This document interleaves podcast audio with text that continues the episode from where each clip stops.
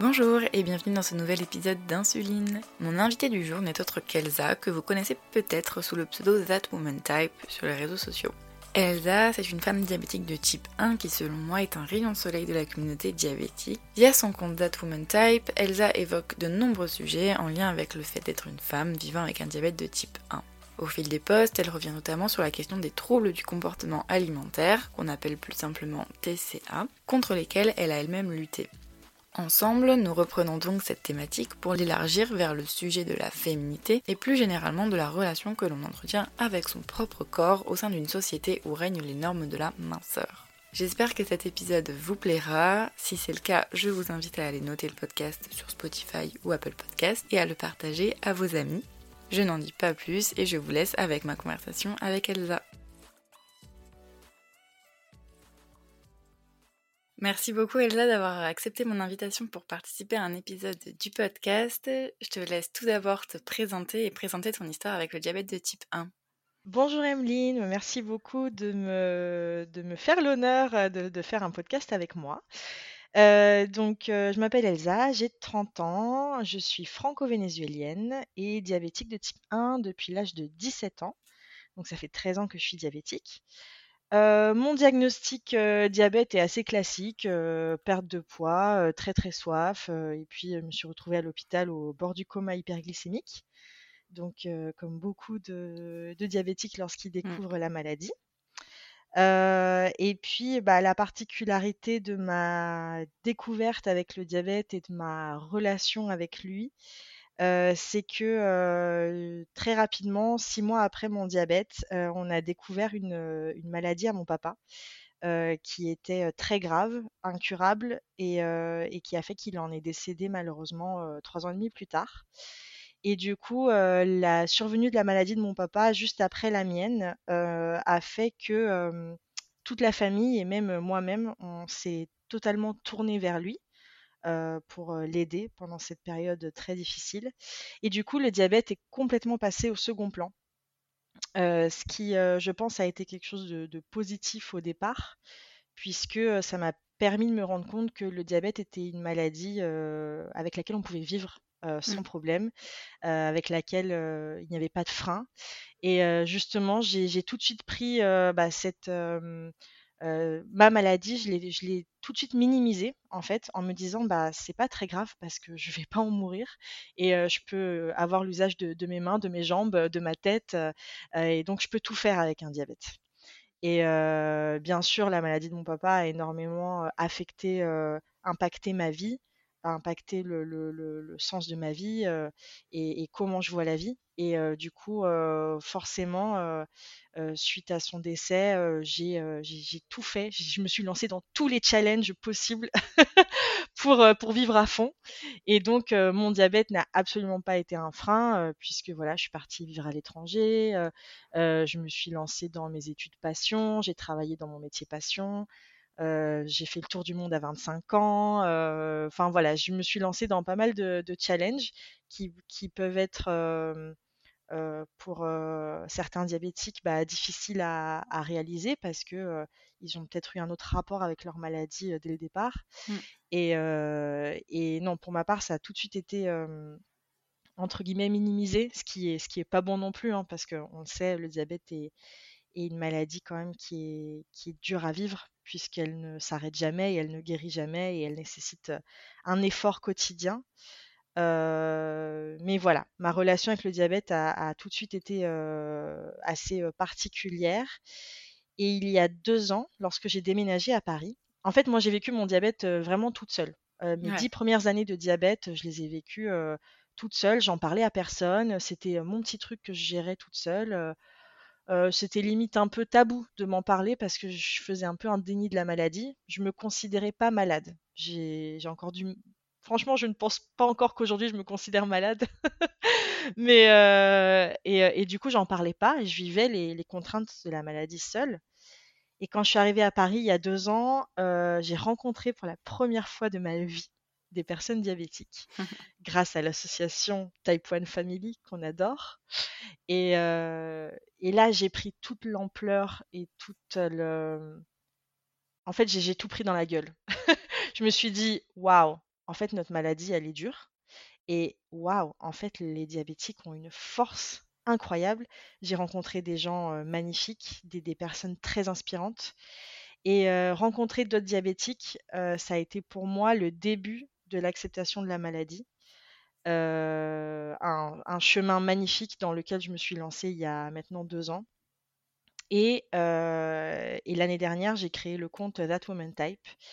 ce compte, il est né de l'admiration et du respect infini que j'ai pour les femmes diabétiques.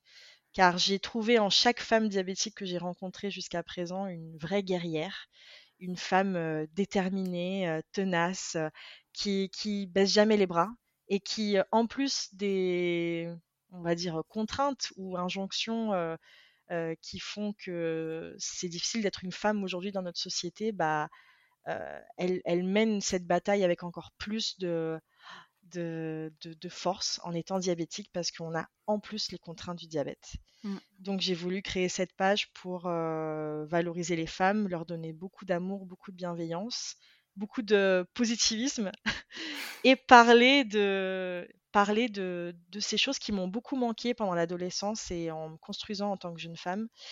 parler de la féminité quand on est, quand on est atteint d'une maladie chronique, parler de mmh. son intimité, de son rapport au corps, de comment être femme quand on est malade, comment être épanouie, comment s'aimer en fait, alors que notre corps nous fait souvent défaut. Et puis surtout, un de mes, un de mes sujets drapeaux, on va dire, c'est de, de, communiquer sur les TCA, les troubles du comportement alimentaire. Et on en parlera bien sûr, mais c'est un thème qui me tient énormément à cœur et, que j'essaye de d'étayer sur mon compte. Et avant de rentrer justement dans le, dans le vif du sujet, après cette présentation déjà super inspirante, est-ce que tu pourrais nous décrire une journée type dans les baskets d'Elsa et de son diabète? Ah, une journée type dans les baskets. Est-ce que tu es prête? C'est parti. Allez, on va prendre une journée où on travaille pas parce qu'une journée où on travaille c'est, moins drôle. Euh, non, une journée, une, une, journée, un petit week-end, euh, ce serait. Euh, j'aime beaucoup dormir je me lève tard, le plus tard possible. Et j'adore me réveiller et, me faire un super bon petit déjeuner. Je suis une vraie Instagrammeuse dans ma life perso. C'est-à-dire que je ne peux pas m'asseoir à table sans avoir une super belle assiette en face de moi. J'adore faire des bons petits repas, manger bien, gourmand, sain, que ce soit coloré, que ce soit hyper visuel. Et donc, je peux littéralement passer une heure le samedi matin à me faire à bouffer quand je me réveille et me faire une vraie petite présentation, mais juste pour moi toute seule. Hein. C'est juste un kiff total. et voilà, prendre mon temps de manger, de déguster, et puis après ça, aller me, aller courir ou aller faire du sport. Je, j'adore, j'adore faire du sport, ça fait partie de mon équilibre. Mmh donc faire ça re-rentrer chez moi et puis soit direct partir euh, faire un petit resto avec une pote. Alors ça c'est le, mieux. Euh, et puis euh, mon temps libre, j'aime le passer vraiment auprès des gens que j'aime. Donc dès que j'ai du temps libre, aller voir mes amis, aller voir ma famille, mes neveux que j'aime du plus profond de mon être.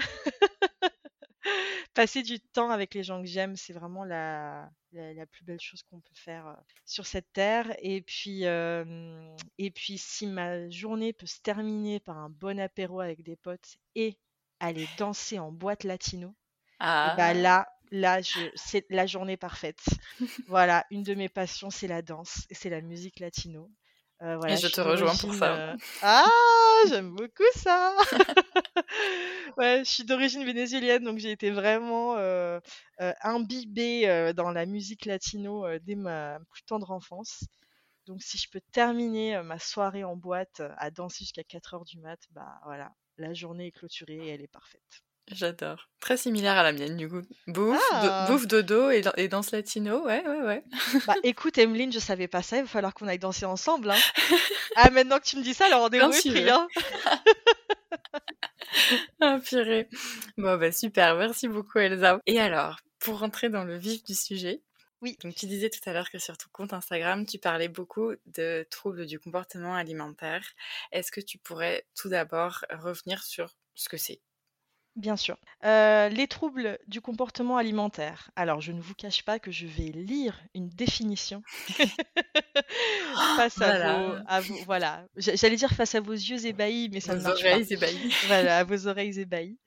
Parce que voilà, c'est important de, définir vraiment ce que c'est.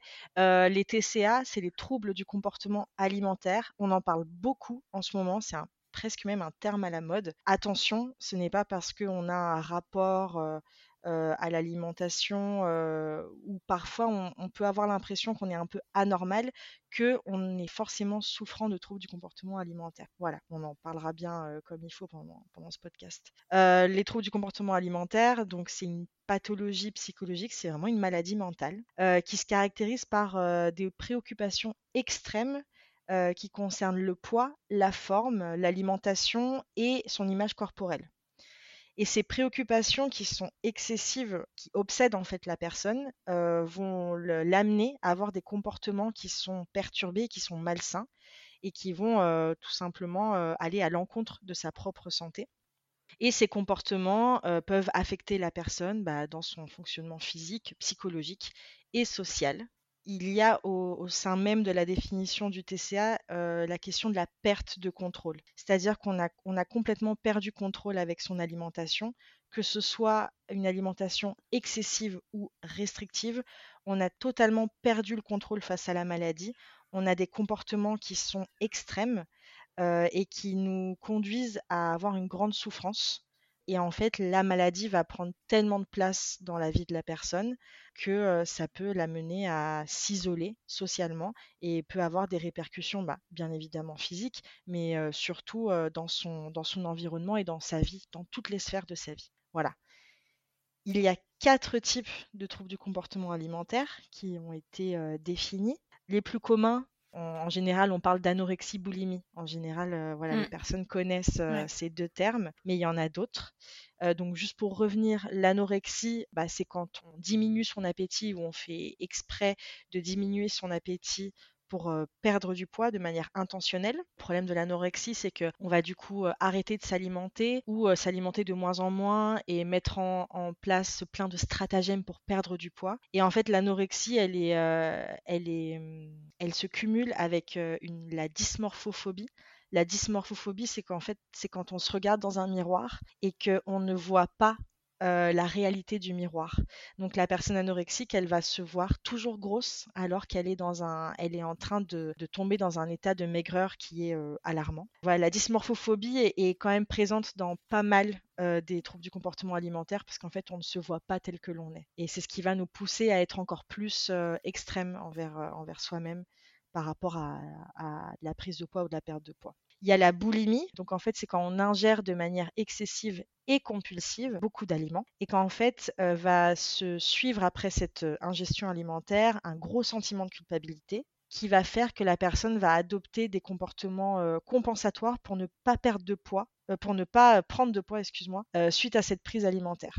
Donc c'est une personne qui va faire énormément de sport par exemple, ou qui va se faire vomir, ou qui va prendre des laxatifs euh, ou des diurétiques pour euh, perdre euh, ce qu'elle vient de manger, ou qui va faire des, grosses phases de jeûne. Enfin, voilà, il y a un, un cercle vicieux qui se met en place entre compulsion et restriction qui est extrêmement mauvais. Mmh et bien sûr, les, personnes boulimiques ont toutes les tailles et tous les poids et toutes les formes on, peut être boulimique et, avoir une shape euh, incroyable. Euh, on peut être boulimique et être un peu en surpoids. C'est ça la, difficulté euh, de, ces maladies, c'est qu'elles sont très très dures à déceler parce que les personnes ne le montrent pas et le vivent en secret et en cachette.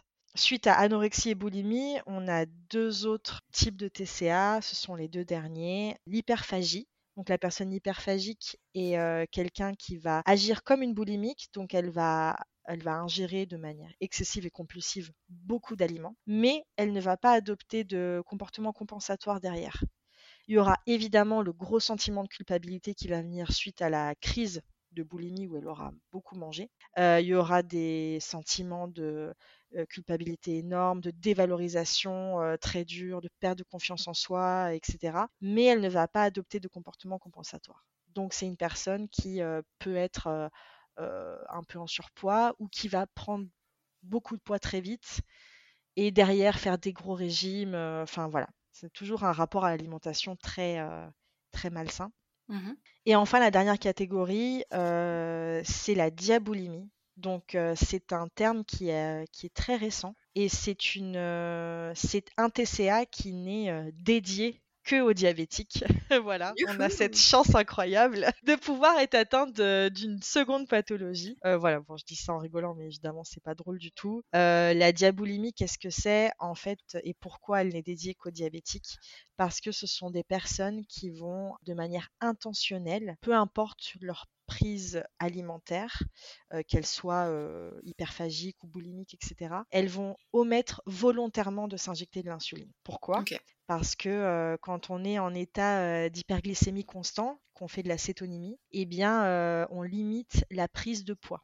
On le sait tous, hein, quand on est devenu diabétique, on a perdu beaucoup de poids. Mmh. Pourquoi on a perdu du poids? Parce que justement notre corps ne recevait plus d'insuline et on était en, hyperglycémie constante. Eh bien, la personne diaboulimique, elle va rechercher cet état euh, pour pouvoir manger ce qu'elle souhaite ou non. Il y a des personnes diaboulimiques qui se restreignent énormément aussi. Euh, mais en tout cas, euh, ne pas s'injecter de l'insuline, il y a souvent une peur de l'insuline, il y a une, peur de grossir avec l'insuline. Et du coup, comme comme le TCA bien affecte forcément ce, rapport à, notre corps, où on veut toujours être euh, la plus mince et la plus belle et la, plus acceptée socialement, eh bien on va mettre en danger sa, santé en, s'injectant euh, pas d'insuline, ce qui du coup est extrêmement grave parce qu'on va développer des complications euh, beaucoup plus rapidement que prévu et on, peut bien sûr se retrouver à l'hôpital pour des comas hyperglycémiques. voilà pour la, définition. Ça donne envie, hein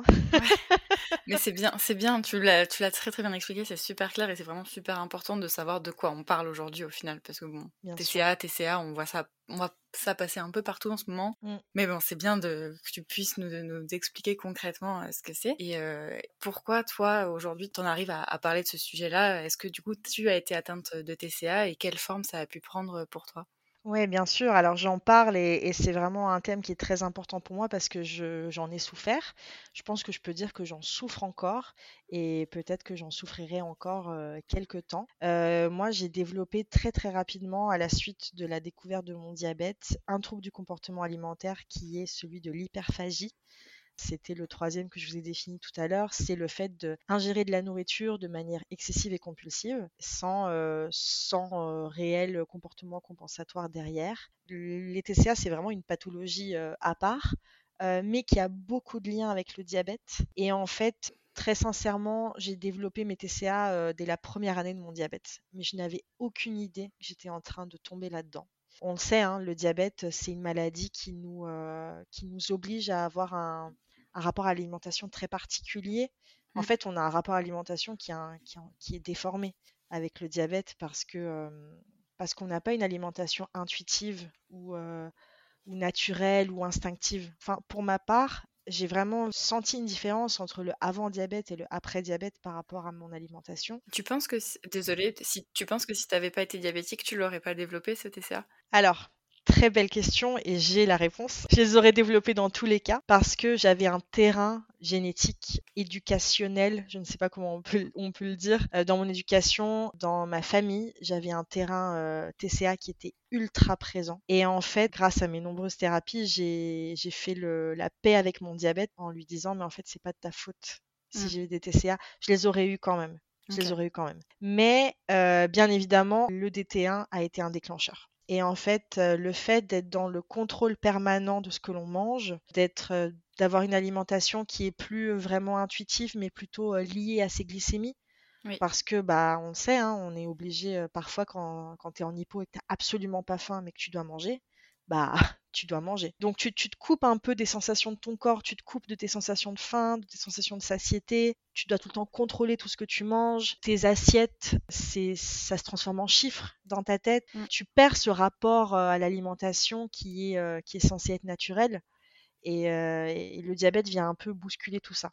Et en fait, pour ma part, j'avais déjà un terrain qui faisait que je pense j'aurais forcément développé les TCA au cours de ma vie, peut-être plus tard, peut-être à un autre moment. Euh, mais le diabète est venu euh, renforcer ce, terrain. Et en fait, je pense que c'est compliqué de faire un, tableau général, mais toutes les femmes DT1, diabétiques de type 1, pardon, qui ont des TCA, soit le diabète a été un déclencheur, donc c'est-à-dire qu'elle l'avait déjà en elle, soit le diabète a créé un terrain très propice au déclenchement des TCA. Et en fait, euh, le diabète et les TCA, ils, communiquent entre eux d'une manière absolument euh, fabuleuse, je dis ça de manière très ironique, mais c'est deux pathologies qui se complémentent, qui s'appellent l'une et l'autre, qui sont euh, qui s'entraînent en fait. Alors je reviens sur ta question hein, parce que tu m'as quand même posé une question. T'inquiète. Comment ça s'est développé chez moi? Eh bien, tout simplement, euh, ça a démarré de manière un peu toute toute bête. À l'hôpital, on m'avait dit que j'avais plein d'aliments interdits à cause de mon diabète. Malheureusement, c'est la pire des choses à dire à un, diabétique, qu'il soit enfant, ado, n'importe quel âge. Hein. Euh, on le sait très bien, on n'a pas d'aliments interdits mais on continue quand même de nous éduquer comme ça. Et en fait, moi qui étais une ado euh, très gourmande et tout, euh, on m'a littéralement fait la liste de tout ce que je ne pouvais plus manger. Ça tombe mal, je suis un peu rebelle dans, euh, dans ma façon d'être. Donc en fait, au bout de quelques mois, une fois que j'ai compris comment ça marchait, l'insuline, les glycémies, en fait, bah, j'ai très bien compris que je pouvais m'enfiler quatre gâteaux si j'avais envie, qu'il fallait juste que je mette quelques unités d'insuline en plus. Voilà. Et, en fait, j'ai commencé à manger en cachette parce que, bah, évidemment, mes parents et mon endocrino ne pouvaient pas savoir que j'avais envie de manger des gâteaux et que j'avais envie de manger du chocolat et des trucs un peu bons, quoi. Que j'en avais marre de bouffer comme on avait dit à l'hôpital. Donc j'ai commencé à me cacher pour manger. Je me faisais mes petites doses d'insuline et ça a duré comme ça quelques temps de manière assez euh, j'ai pas vu que je tombais dans, dans, quelque chose qui allait devenir une vraie pathologie derrière. Pour moi, c'était mon petit moment de liberté. C'était mon petit moment que je m'offrais à moi. Voilà, j'allais au, j'allais au supermarché, je m'achetais un paquet de gâteaux. Je rentrais chez moi euh, après le, lycée. Je me mettais dans ma chambre. Euh, je mangeais euh, 3-4 gâteaux. Au début, c'était que 3-4. Hein. Après, c'est devenu vite le paquet. Et puis, je m'injectais ni vu ni connu. Et puis, je priais pour qu'à l'heure du dîner, ma glycémie que je devais dire euh, à table euh, soit la bonne.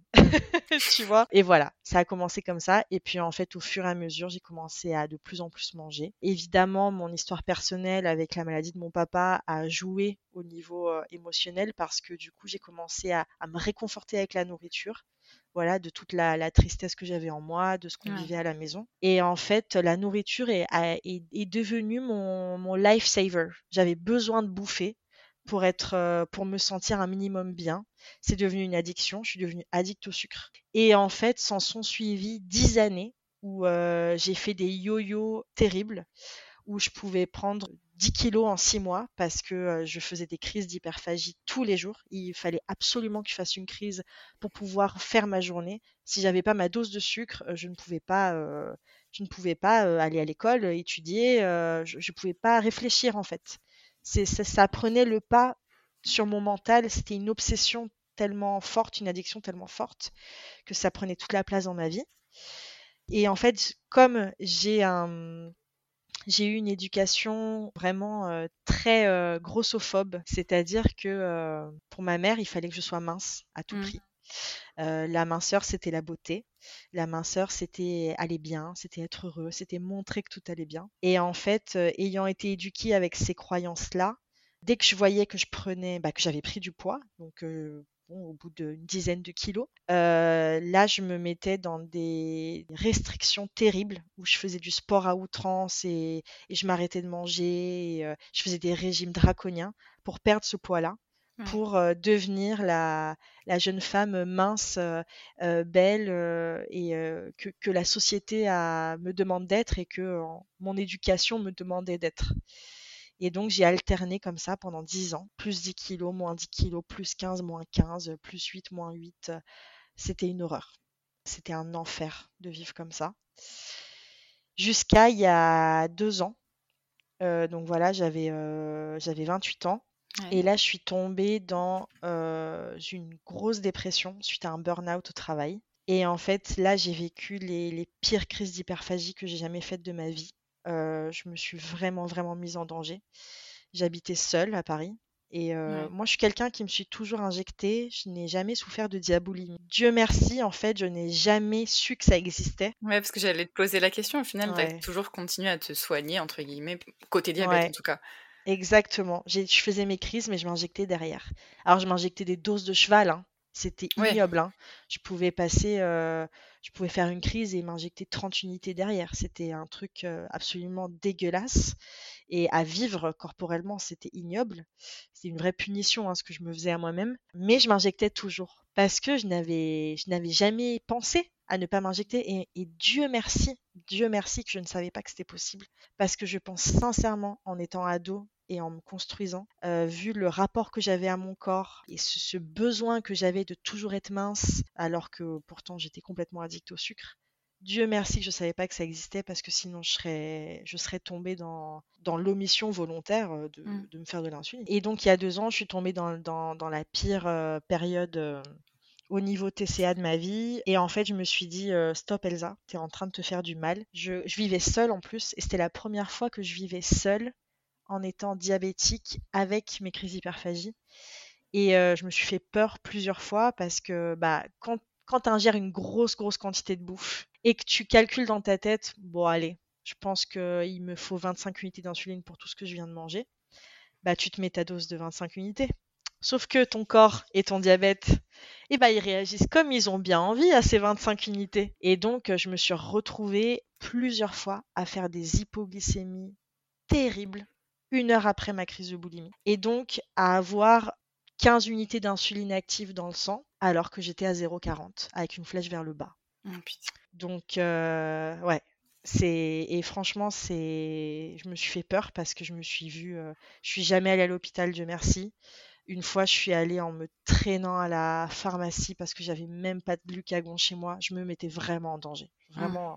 Vraiment, je me punissais au plus possible. Et euh, un jour, j'ai atterri à la pharmacie. J'ai montré à, la femme mes glycémies et je lui ai dit, bah voilà, j'ai je sais plus, je devais avoir une dizaine d'unités actives dans le sang. Euh, j'étais à 0,50 flèche vers le bas, mais je sentais que je mourais en fait. Et la pharmacienne devant moi comprenait pas l'ampleur de la gravité de ce qui se passait.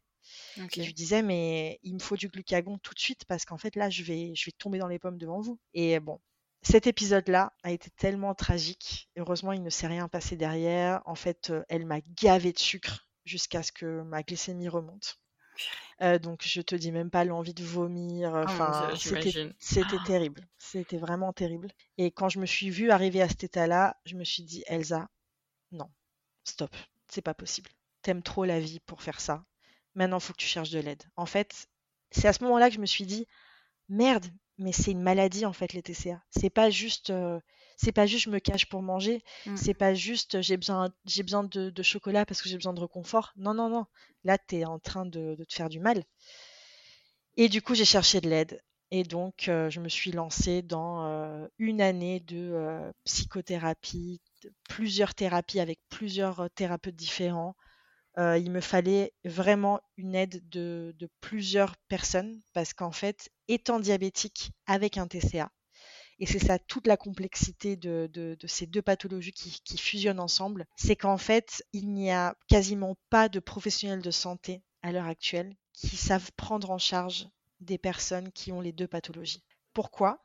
Parce qu'en fait, les professionnels de santé qui connaissent très bien les TCA, et il y en a bien évidemment, en fait, toutes les pistes et les techniques de guérison euh, qui existent pour euh, guérir, parce qu'on peut guérir d'un trouble du comportement alimentaire. Toutes les, techniques de guérison qui existent sont inapplicables aux diabétiques de type 1, parce qu'en fait, la première piste de guérison, c'est de faire de l'alimentation intuitive. Et en fait, l'alimentation intuitive, quand tu es diabétique, c'est impossible. C'est impossible parce que euh, tes glycémies vont faire forcément que tu vas soit devoir t'obliger à manger à un certain moment ou devoir t'obliger à soit ne pas manger, soit manger un certain type d'aliment pour ne pas faire encore plus de mal à ta glycémie. Si par exemple tu as passé toute une journée en hyper, euh, même si tu en as envie, tu peux le faire, mais c'est pas le mieux de se bouffer une pizza le soir. On sait. On va, plutôt peut-être choisir de manger un truc low carb parce que on va essayer de faire du bien à sa glycémie. Bah, à ce moment-là, on n'est plus dans l'alimentation intuitive. Alors que l'alimentation intuitive, c'est vraiment de dire tu manges ce que tu veux quand tu en as envie pour te réapproprier ton corps et te réapproprier tes sensations. Rien que cette première piste, eh bien, elle est, elle est, elle n'est pas faisable pour un diabétique. Donc, quand tu es diabétique de type 1 et tu es atteint d'un TCA, il te faut absolument un professionnel de santé face à toi qui comprenne le diabète de type 1. Et là, du coup, c'est pour ça qu'en fait, je me suis entourée de plusieurs thérapeutes pour sortir de, bah, de cet enfer. Euh, il fallait que j'ai plusieurs outils à ma disposition. Et tu en avais parlé ta diabéto ou pas du coup? Enfin, ton ou ta diabéto? Alors, j'ai dû. ma diabéto était à Lyon encore. Donc, en fait, ce que j'ai fait, c'est que je lui ai fait un, énorme mail en lui demandant que par pitié, elle me trouve une place à l'hôpital pour me faire hospitaliser une semaine. Mmh Et ce qu'elle a fait. Voilà, j'ai eu une place dans les deux mois, ce qui était très rapide. Et donc, euh, à l'hôpital, j'ai été prise en charge que pour mon diabète, hein, pas pour mes TCA, mais déjà ça, c'était énorme. Et en fait, en attendant ces deux mois, euh, en attendant d'être hospitalisée, du coup, euh, j'ai trouvé sur Paris, en fait, une association qui s'appelle l'association Affect et Aliments et qui est, qui est donc gérée par une psychologue qui s'appelle Brigitte Ballandras qui a dédié sa vie, enfin sa carrière aux diabétiques de type 1 qui souffrent de TCA. Et donc c'est une, pépite, une perle dans ce monde pour, pour nous qui sommes atteints des deux pathologies, puisqu'elle comprend les deux et elle a, elle a travaillé avec des diabétiques de type 1 qui souffrent de TCA. Donc en fait, je suis rentrée dans son association et j'ai démarré un, un, atelier avec elle et d'autres femmes diabétiques de type 1 souffrant de TCA. Et en fait, pendant six mois, on s'est suivies toutes. On avait des rendez-vous mensuels avec Brigitte, mais aussi avec Juliette de la Salle, qui est une diabétique de type 1, ex, comment dire, ex souffrante de TCA, et qui aujourd'hui est devenue père aidante et, et, a fait des formations pour aider les, les, personnes diabétiques atteintes de TCA à s'en sortir. Et donc en fait, tous les mois, on se retrouvait et on, c'était un groupe de parole mais également on avait des exercices où il fallait qu'on bah voilà, travaille sur nous, sur, sur différents euh, aspects de la maladie, que ce soit le diabète et les TCA, pour s'en sortir. J'avais une psychologue en plus, donc j'avais le groupe avec Affecté Aliments, euh, j'avais une psychologue euh, classique entre guillemets, mais qui était une psychologue spécialisée dans les troubles du comportement alimentaire. j'ai eu ma fameuse semaine à l'hôpital qui m'a bien remise sur pied. Et après ça, après avoir fait vraiment quelque chose après avoir passé six bons mois à, travailler la sphère psychologique, parce qu'en fait, les troubles du comportement alimentaire, c'est une maladie mentale. Hein. Donc, il faut venir d'abord guérir le, le mental. C'est pas guérir le mental, c'est comprendre d'où ça vient. En fait, il faut comprendre que le TCA, c'est un symptôme. C'est ton corps qui te dit il y a quelque chose qui va pas en toi émotionnellement il y a une blessure, il y a, quelque chose que tu n'as pas digéré, bah, voilà, que tu n'as pas digéré, par hasard. Euh, il, y a, une blessure, il y a une tristesse, il y a une colère, il y a, quelque chose que tu dois travailler en toi. Et en fait, le TCA, c'est juste l'expression de, cette émotion qui n'a pas été euh, écoutée. Donc, c'est pour ça que c'est très important de faire d'abord un travail psychologique pour comprendre d'où vient le TCA. Et une fois qu'on a mis le doigt dessus, eh bien, il faut mettre tout en œuvre pour guérir cette, euh, cette émotion, pour guérir cette blessure et, euh, mettre euh, en action dans, sa vie aussi. Il y a beaucoup de comportemental. mettre en action dans sa vie des, des choses pour éviter de répéter le schéma terrible restriction-compulsion. Et enfin, après, je me suis fait aider par d'autres thérapies alternatives parce que pour moi, il y, avait, il y avait un vrai besoin de me reconnecter à mon corps parce que j'avais complètement dissocié mon corps de, de mes émotions. Et pour retrouver mon corps, pour le réincarner, pour me ressentir bien en lui parce que bah évidemment je le détestais mon corps mmh. parce que je le punissais tout le temps. Et lui il me punissait aussi parce que le diabète il, est punitif aussi un peu. Donc euh, donc j'avais un rapport avec mon corps qui était très très dur et donc j'ai dû apprendre à être bienveillante avec moi, apprendre à l'aimer, apprendre à, être heureuse de vivre dedans et tout ça je l'ai fait grâce à des, des thérapies alternatives, grâce à de l'hypnothérapie, de la méditation en pleine conscience conscience, de la sophrologie. Euh, je suis même allée voir une chamane, un énergéticien. Enfin voilà, je suis vraiment, euh, j'ai balayé un spectre de thérapie euh, absolument formidable entre les conventionnels et les non conventionnels pendant un an pour, bah, pour simplement guérir de, ce, de, de l'hyperphagie. Voilà. un peu la cobaye d'un peu tous les suivis médicaux possibles et imaginables. Grave. Pour les TCA. Exactement. Mais ils ont tous eu un rôle, euh, ils ont tous servi, ils ont tous eu un rôle important. Et c'est ça qui est, euh, enfin, que je peux conseiller aux personnes qui nous écoutent et qui, qui souffrent de TCA, euh, c'est diversifier les thérapies. Parce qu'en fait, c'est une maladie qui, est, qui touche tellement de sphères de, de, sa vie. Elle est mentale, mais elle est aussi physique. Et, et en fait, c'est important de, de, relier les deux, de relier le mental et le mmh. physique. Et c'est pas quelque chose qu'on peut faire chez un psy c'est quelque chose qu'on pourra faire à travers d'autres thérapies qui mettent le corps en, en action. Quoi. Et, euh, et, du coup, le fait que tu aies donc ces, ces crises entre guillemets d'hyperphagie, etc., mmh mais que tu continues à t'injecter de l'insuline, est-ce que niveau, bah, par exemple, niveau euh, hémoglobine glyquée, ça a explosé? Est-ce que tu t'es maintenu? Est-ce que tu faisais beaucoup d'hypo? Est-ce que tu faisais beaucoup d'hyper? Ou est-ce que finalement, même si tu, tu mangeais des quantités anormales, t'arrivais à te maintenir dans une normalité glycémique, on va dire, on va appeler ça comme ça? Ouais, ouais. Euh, bah non, mes glycémies étaient catastrophiques, absolument catastrophiques. Tu voyais mes courbes, c'était c'était le Mont Blanc en permanence qui se, qui se suivait quoi, haut bas, haut bas, haut bas. J'avais jamais une glycémie droite. Après, je pense que j'ai de la chance entre guillemets du fait que je m'injectais. Mes hémoglobines glyquées étaient pas trop horribles, enfin de ce que je pense, mais ma, pire hémoglobine glyquée, ça a été 8,5. Ok, voilà. Donc, quand je faisais des, quand j'étais dans des, périodes de crise, donc qui pouvaient durer plusieurs mois, mes hémoglobines glyquées tournaient entre 8 et 8,5.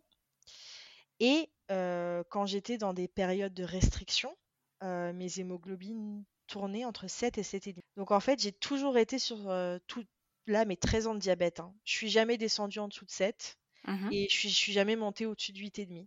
Ok. Donc, je peux m'estimer heureuse, je pense, vu tout le mal que je me suis fait. Mais en fait, le truc, c'est qu'aujourd'hui, on sait très bien, ce qui importe, c'est le temps passé dans la cible. Et en fait, même si pendant 10 ans, j'ai été entre 8 et 8,5, pas, pas de manière consécutive, hein, mais c'est une moyenne en plus. Voilà, ça reste une moyenne. En fait, mes glycémies, elles étaient dégueulasses et j'étais jamais dans la cible. Le peu de temps que je passais dans la cible, c'était parce que j'étais dans une descente ou j'étais dans une montée. Mmh. Donc, non, mais c'est vrai.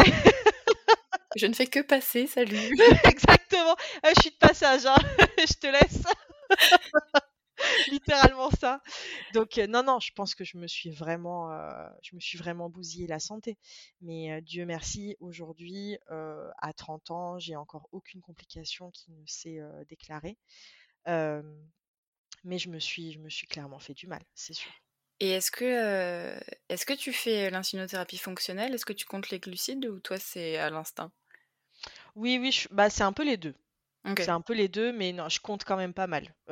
quand une fois que j'avais terminé ma boîte de gâteaux, j'allais regarder derrière combien fallait que je m'injecte par rapport à la boîte. Mais, mais, mais c'est terrible parce qu'on prend pas en compte le gras et, et ça, c'est c'est le truc qui fait que tu tombes en hypo derrière quand tu t'injectes trop.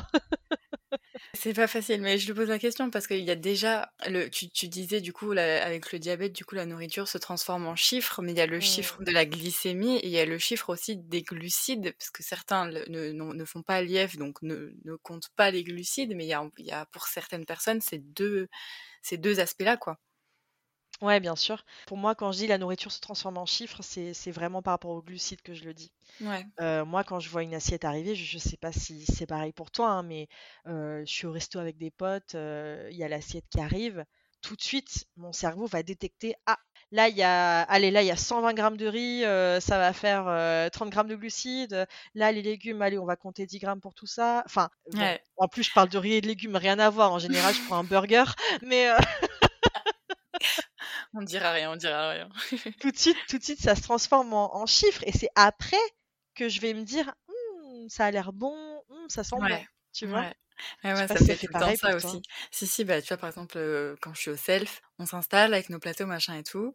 Et puis, comment, mes amis commencent à manger. Et puis, moi, je suis là, bah, en fait, non, je vais d'abord compter, je vais faire mon bolus et après, je vais manger. Et souvent, c'est souvent à ce moment-là où j'ai droit à la question Ah, mais Emeline, là, t'es en train de compter ce que tu manges? Je dis, Ah, ben ouais. C'est ça.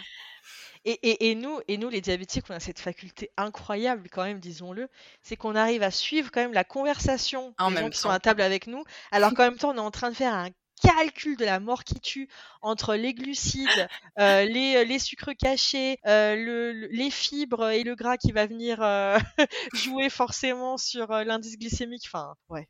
C'est clair. Nos cerveaux de diabétiques, incroyable, multi, euh, multifonction. multifonction. Merci déjà pour euh, bah, nous avoir raconté tout ça. Et, euh, et alors pour, euh, pour faire le lien aussi avec entre TCA et, et féminité que tu abordais au début dans ta présentation, qui est aussi un sujet qui, qui te tient à cœur. Mmh est-ce que, est-ce que oui, tu penses que les TCA au final c'est il y a, y a, le risque entre guillemets avec le diabète de type 1, mais il y a aussi pour en particulier les femmes tout ce qui est euh, bah, les normes de minceur qui sont euh, liées à la société, quoi.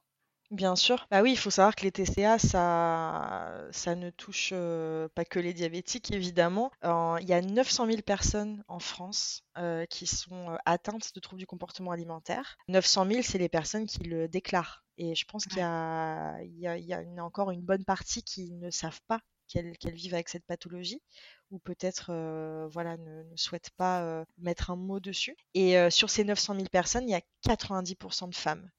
Donc c'est quand même une pathologie qui est qui s'attaque entre guillemets aux femmes et c'est bien évidemment lié à la société dans laquelle on vit qui est une société de, de performance et d'image. c'est une société qui nous qui ne véhicule que des images de femmes très minces, comme si la minceur était euh, euh, la panacée, comme si euh, ah bah je suis mince donc je suis heureuse, je suis mince donc je suis successful, je suis mince donc je suis plus acceptée, je suis plus aimable, je suis plus désirable. la minceur comme la clé de, de, à tous nos problèmes, alors qu'on sait bien que non, puisque pour avoir atteint des poids où j'étais le, plus mince, en fait, j'étais la, fille la, plus malheureuse de l'univers. Ce parallélisme terrible que veut la société pour nous, qui est de tu es mince donc tu seras heureuse, il est complètement faux. En fait, tu seras heureuse le jour où tu seras bien dans ta peau.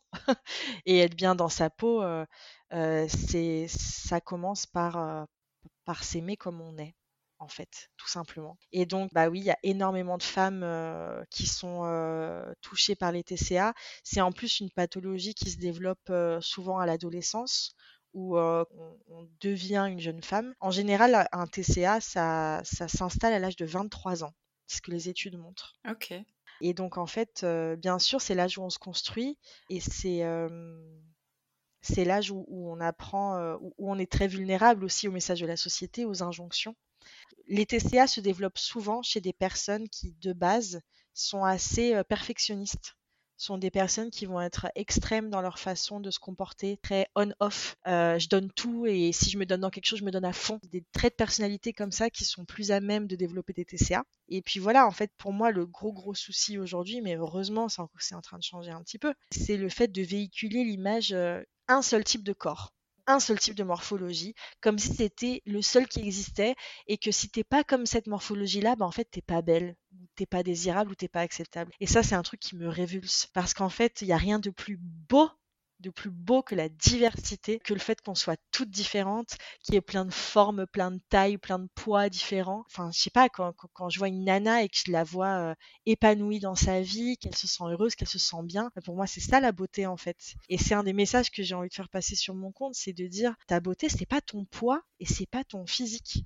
Euh, ta beauté, c'est ce que tu incarnes, c'est ce que tu dégages, c'est cette énergie qui y a en toi. C'est euh, ta personnalité, c'est tes passions, c'est ton rire, c'est ce qui émane de toi, c'est ça qui te rend belle. Tu as donc ton compte Instagram où tu parles un peu de, tous ces sujets-là. Et euh, depuis récemment, tu fais aussi partie d'un collectif, je crois que j'en ai entendu parler, créé, qui a été créé qui, je crois, a été créé par des femmes diabétiques de type 1 et pour les femmes diabétiques de type 1. Est-ce que tu pourrais nous en parler un petit peu? Alors oui, bah du coup, tu, tu, tu, parles du collectif des DS sucrées. C'est ça. Voilà. Et bah écoute, les DS sucrées, c'est un collectif, comme tu l'as dit, créé par des femmes diabétiques de type 1 pour les femmes diabétiques de type 1. Donc c'est un collectif qui a été créé, fondé par euh, l'incroyable, la merveilleuse Chloé Neher, euh, on la connaît euh, plus sous le nom de 1 g 12 sur Instagram, puisqu'elle a écrit un livre qui s'appelle 1 g 12.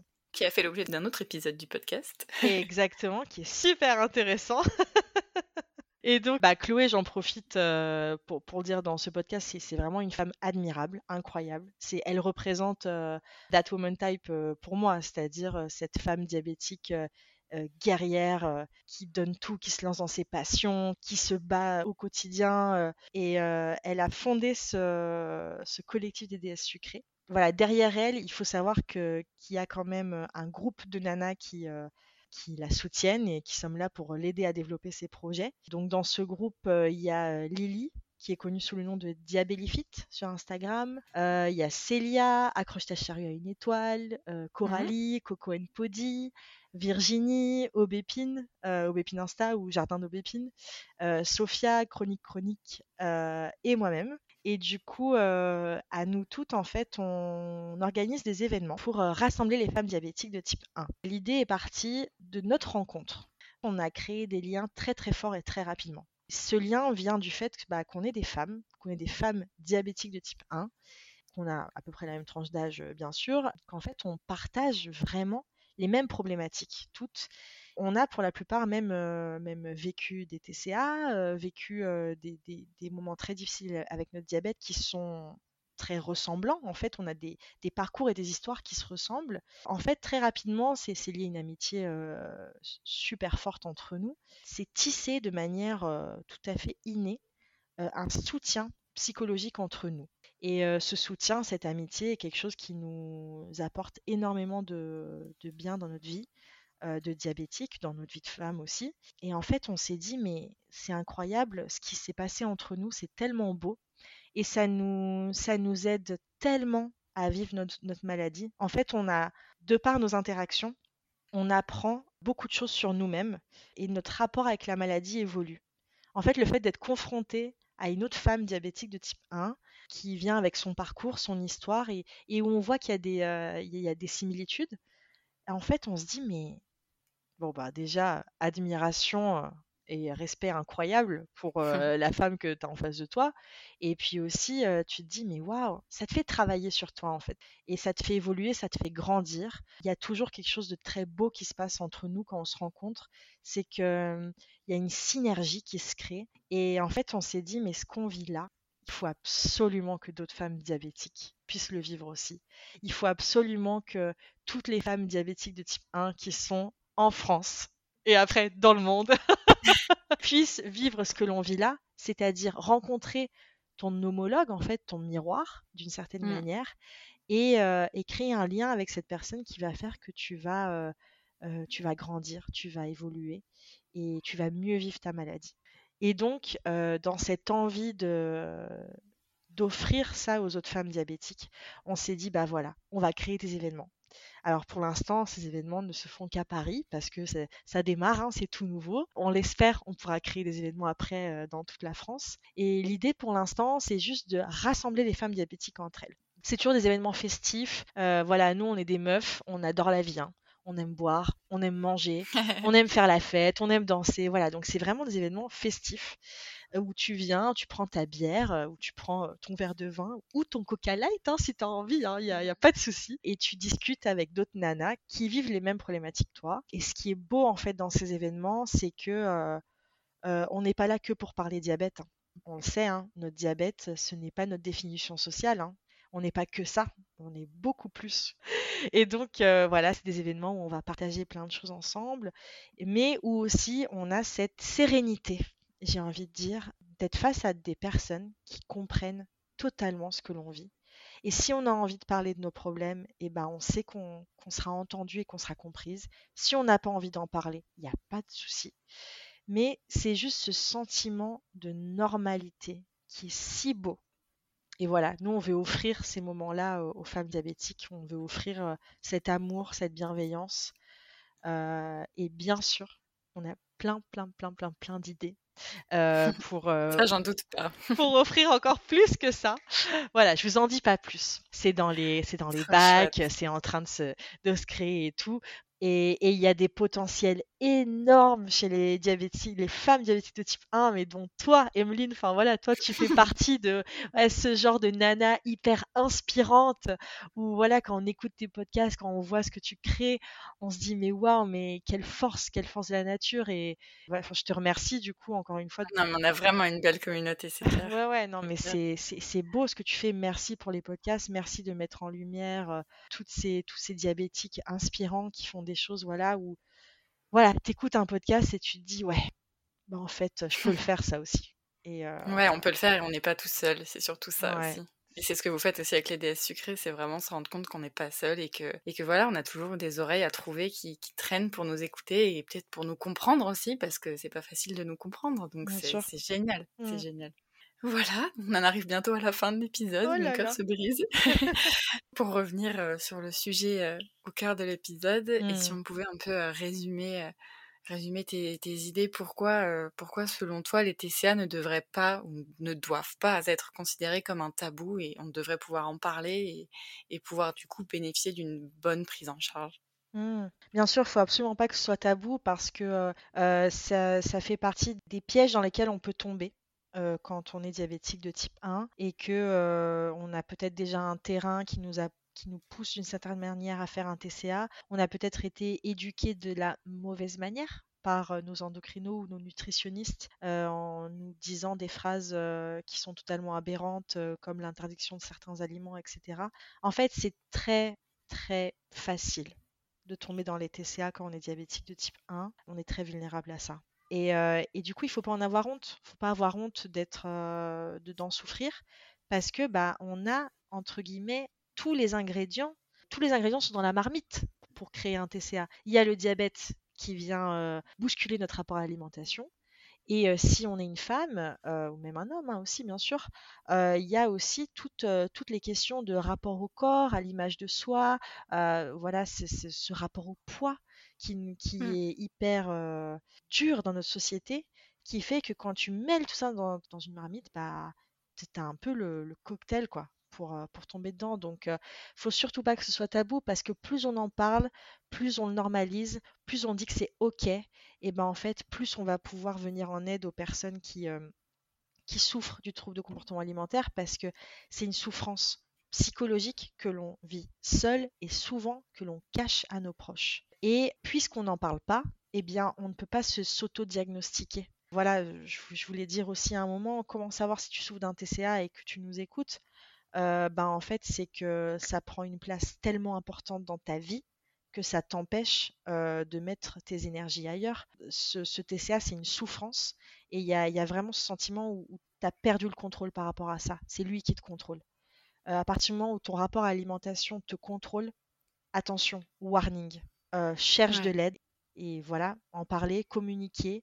Euh, faut pas, c'est pas une honte. Faut pas que ce soit tabou parce que sinon on va encore plus laisser les gens dans leur dans leur souffrance. Donc, donc parlons-en pour, pour aider le plus, le plus de personnes possible à s'en sortir. Merci pour ce beau témoignage, pour ces beaux conseils. Et du coup, je vais te poser bah, la dernière question, la question signature du podcast. Mhm. Si tu devais reprendre ta vie de zéro, tu le referais avec ou sans diabète? Ah, cette question est terrible. Franchement, Emeline, j'ai peur, j'ai peur de cette question, j'ai limite même pas envie d'y répondre. non, mais voilà, très, franchement, si je suis très très très honnête, euh, si je pouvais refaire ma vie sans diabète, je le ferais parce que pour moi c'est très très dur d'être malade.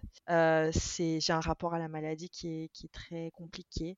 c'est une bataille quotidienne pour moi que de vivre avec le diabète. Ça, c'est doublement compliqué avec les TCA parce que mmh. même si j'ai fait un gros travail pour m'en sortir, je suis toujours très vulnérable à ça. Donc j'ai un rapport à l'alimentation qui est complexe, qui est vulnérable, voilà, qui est très fragile. Et du coup, c'est clair que si je pouvais m'éviter toute cette souffrance, je me l'éviterais voilà, j'ai un rapport à la maladie qui est, qui est aussi très difficile lié avec l'histoire de mon papa.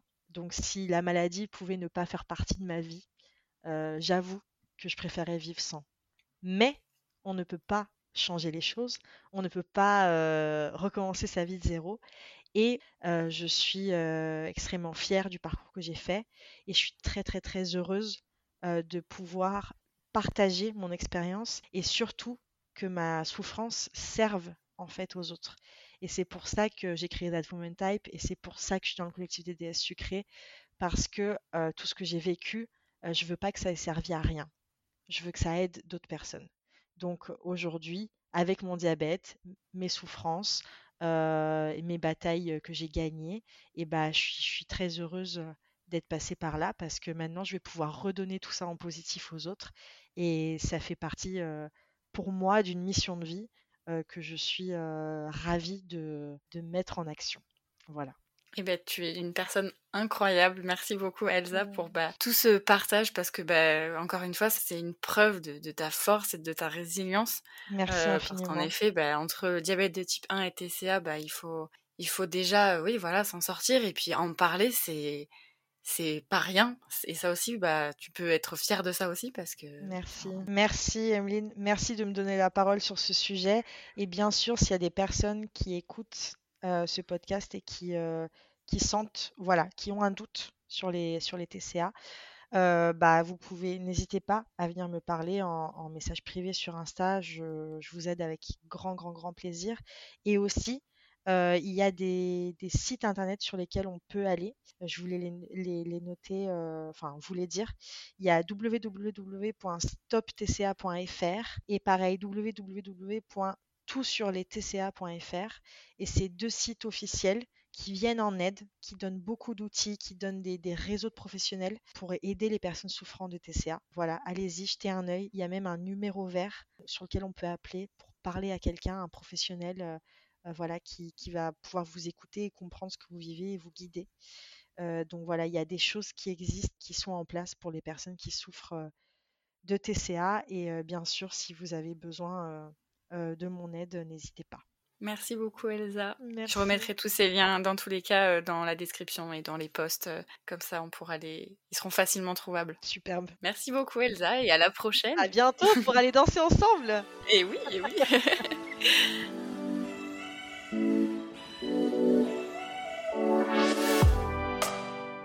J'espère que cet épisode avec Elsa vous a plu. Si c'est le cas, vous savez ce qu'il vous reste à faire. N'hésitez pas à me faire vos retours ou à contacter Elsa si vous avez des questions plus précises sur le sujet des TCA que nous venons d'aborder. Et sur ce, je vous dis à très bientôt pour un nouvel épisode d'Insuline.